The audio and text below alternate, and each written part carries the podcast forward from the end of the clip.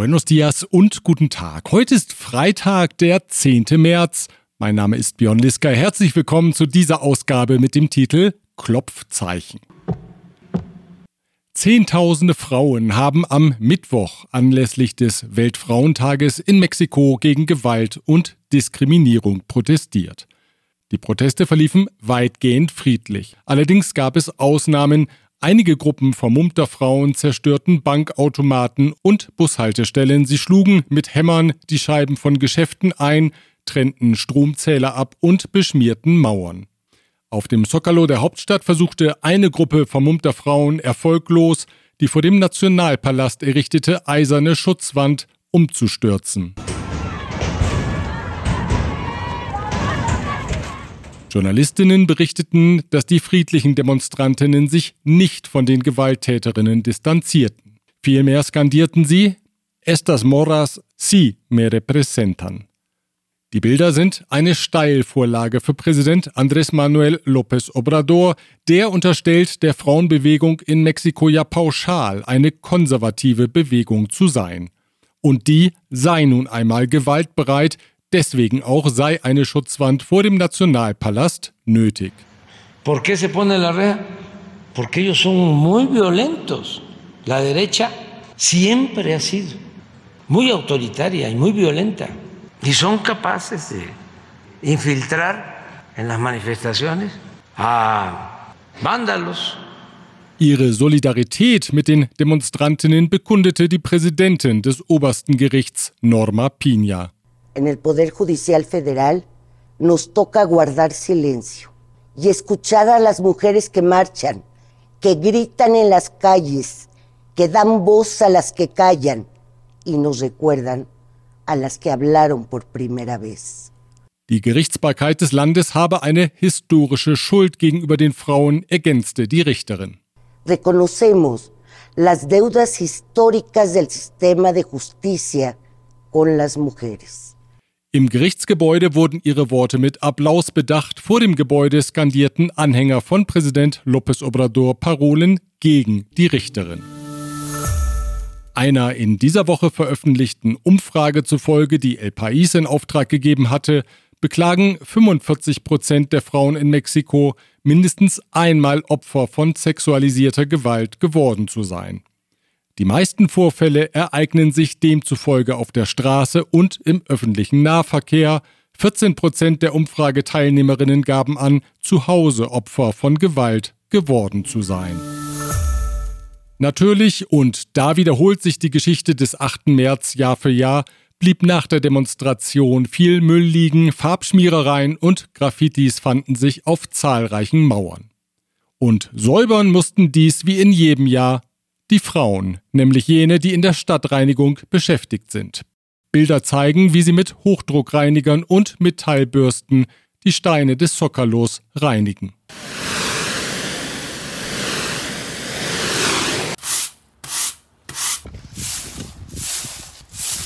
Gleich geht's weiter. Zunächst aber ein Hinweis auf die folgenden Unternehmen. Rödel und Partner. Ihre maßgeschneiderte Wirtschaftskanzlei. Protektion Dynamica. Ihr deutschsprachiger Versicherungsmakler mit internationaler Erfahrung, seit 67 Jahren vertrauensvoll an der Seite von Privat- und Firmenkunden. Von Wobesser Isiera ihre Anwaltskanzlei mit einem spezialisierten German Desk. In Matamoros im Bundesstaat Tamaulipas wurden am vergangenen Freitag vier US-Bürger entführt, zwei von ihnen überlebten die Entführung nicht. Es handelte sich um eine 33-jährige US-Amerikanerin, die in Begleitung eines Cousins und zweier Freunde mit dem Auto aus South Carolina nach Matamoros gereist war, um sich dort einer Schönheitsoperation zu unterziehen.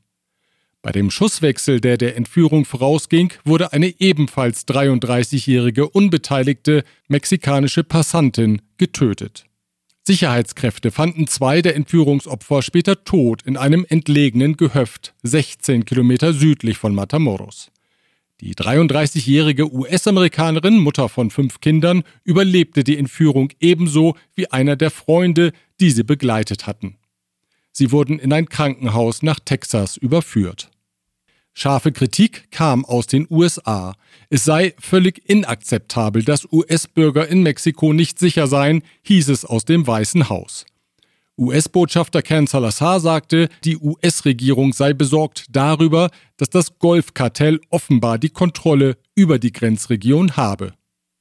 Mexikos Behörden sprachen von einer Verwechslung. Für die Tat sei vermutlich das Golfkartell verantwortlich, hieß es. Reforme allerdings berichtet mit Verweis auf US-amerikanische Quellen, dass alle vier Personen im Drogenhandel aktiv gewesen seien oder zumindest Drogen konsumiert hätten. Die drei Männer seien deswegen mehrmals festgenommen worden. Möglicherweise also war der Besuch der Schönheitsklinik nur ein Grund für die Fahrt über die Grenze.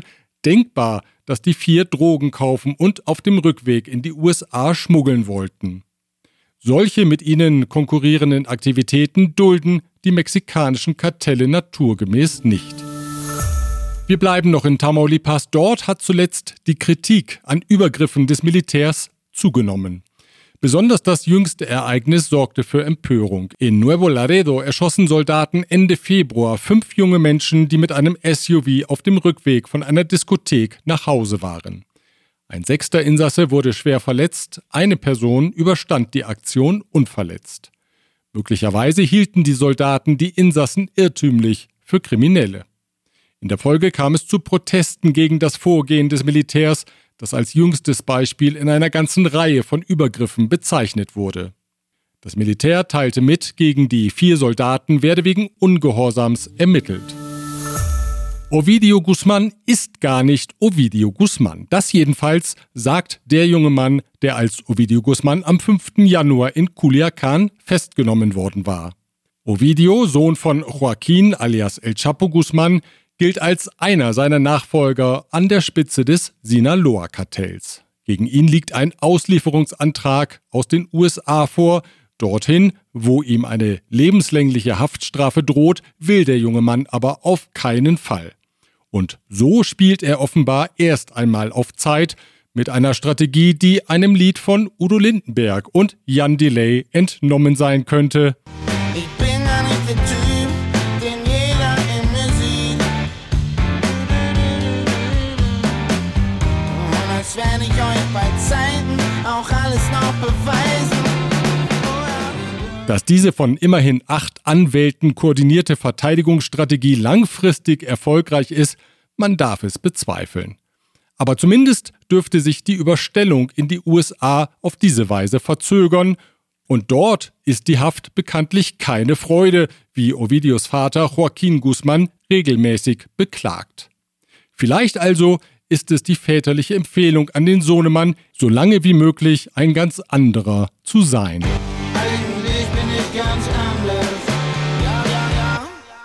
Bei der Wahl der neuen Leitung der Wahlbehörde INE scheint sich ein bekannter Name durchzusetzen. Berta Maria Alcalde Lujan hat gute Aussichten, dem INE-Chef Lorenzo Córdoba zu folgen.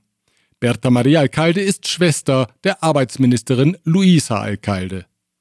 Neu zu besetzen sind vier Positionen im Leitungsgremium. Anschließend steht dann die Wahl des Präsidenten oder der Präsidentin an. Neben Berta Maria Alcalde gilt auch Jaime Castañeda als wichtiger Kandidat der Morena.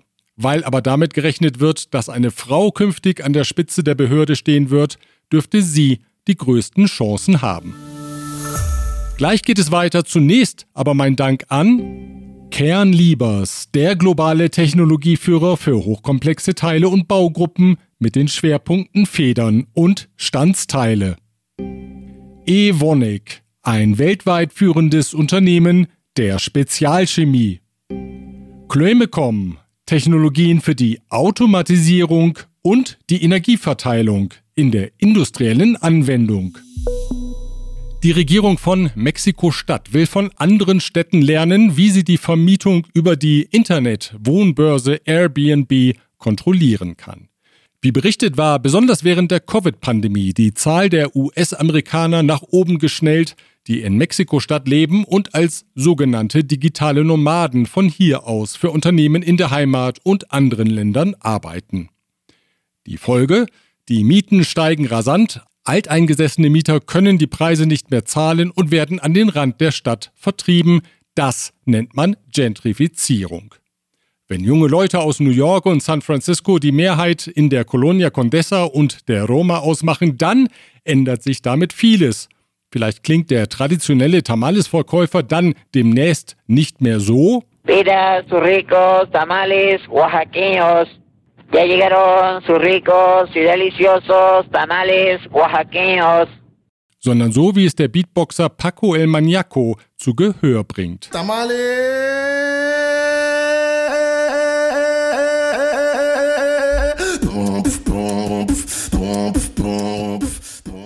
Geschmackssache natürlich, aber da bin ich ganz konservativ. Lernen will Mexiko-Stadt nun also von Städten wie New York, Barcelona und Lissabon und auch in der Partnerstadt Berlin habe man Best-Practice-Beispiele angefragt, so die Hauptstadtregierung. Mit ihrer Amtskollegin Ada Colau in Barcelona habe die Hauptstadtchefin Claudia Sheinbaum bereits persönlich telefoniert. In Berlin hat sie wohl eher nicht angerufen, da ist das mit der richtigen Ansprechpartnerin derzeit ja auch so eine Sache. Allerdings, so die Hauptstadtregierung, werde das Thema in Mexiko von den Medien aufgebauscht. So dramatisch wie dargestellt sei die Entwicklung keineswegs. Der Anteil der sogenannten digitalen Nomaden an der Gesamtbevölkerung sei noch immer sehr gering in den beliebten Innvierteln. Ein Thema ist Mexiko-Stadt jedenfalls mittlerweile auch in deutschen Medien. Vielen Dank auf diesem Wege an alle Hörerinnen und Hörer, die mich auf einen Artikel dazu auf Spiegel Online hingewiesen haben. Gutes Wetter, bezahlbares Wohnen, kreative Szene, wo sich Träume noch erfüllen lassen, heißt es dort. Der Artikel ist frei verfügbar. Wir verlinken dorthin von mexikopodcast.info aus. Leicht verlangsamt hat sich die Inflation im Land. 7,6 Prozent betrug sie im Februar. Im Vormonat hatte sie noch 7,9 Prozent betragen. Günstiger wurden unter anderem Chile Serrano und Chile Poblano, Tomaten und Mais. Weiterhin kräftig gestiegen sind hingegen die Preise unter anderem für Bananen, Eier und Geflügelfleisch. Über den Film Que Viva Mexico hatten wir bereits vor einigen Wochen berichtet. Die Komödie setzt sich mit der aktuellen Politik der Regierung, der sogenannten vierten Transformation und der gesellschaftlichen Spaltung auseinander. Bissig und mit derber Wortwahl, wie es sich für den Regisseur Luis Estrada gehört. Der scheint selbst eine Figur aus seinen Filmen zu sein und sagt im Interview schon mal sowas. Wie berichtet hatte Estrada die Aufführungsrechte im vergangenen November nur einen Tag vor der geplanten Premiere zurückgekauft, weil er nicht mit der Zahl der Kinos einverstanden war, in denen der Film gezeigt werden sollte. Jetzt steht es fest. Ab dem 23. März läuft Que Viva Mexico landesweit in 3000 Kinos. Anschließend ist dann Netflix an der Reihe, das den Film kofinanziert hatte. Regisseur Estrada bezeichnet den Film, sein mittlerweile fünftes Werk, als seinen besten und wie schon in seinem Erstling La Ley de Herodes geht es wieder um das elementare Lebensmotto. Ya lo dijo Octavio Paz y en la película se le cita. La vida del mexicano solo transcurre entre la posibilidad de chingar y ser chingado. Im Film, so verspricht Estrada, werde sich jeder wiederfinden und sich automatisch die Frage stellen, wie sehr er selbst zur aktuellen Situation des Landes beigetragen habe. ¿Qué nos ha llevado como país a estar donde estamos? ¿Qué tan víctimas o verdugos somos? Die Opposition dürfte versucht sein, den Streifen zu instrumentalisieren, denn die sogenannte 4T kommt natürlich nicht gut weg beim kritischen Estrada die Vorgängerregierungen aber auch nicht. Weder die Gewalt, die Pan-Präsident Felipe Calderón entfachte, noch die autoritäre PRI des 20. Jahrhunderts. A que si hablabas de, del presidente lo tenías que decir en voz bajita. Si hablabas del PRI, que todos sabíamos que eran unos cabrones y unos hijos de la chingada, rateros y corruptos, pues no lo decías por miedo. Y entonces existía la autocensura, que era probablemente más grave y dañina que la misma censura que existía abiertamente y que desafortunadamente sigue existiendo. Also, da kommt keiner gut weg und beste Laune ist garantiert. Merken Sie sich den 23. schon mal vor. Gleich geht's weiter. Zunächst aber der Hinweis auf folgende Unternehmen.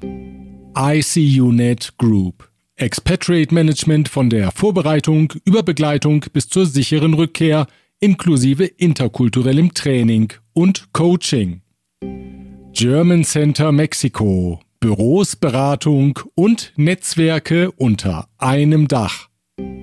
Ascens Blue, Ihr deutschsprachiger Personalrecruiter in Mexiko.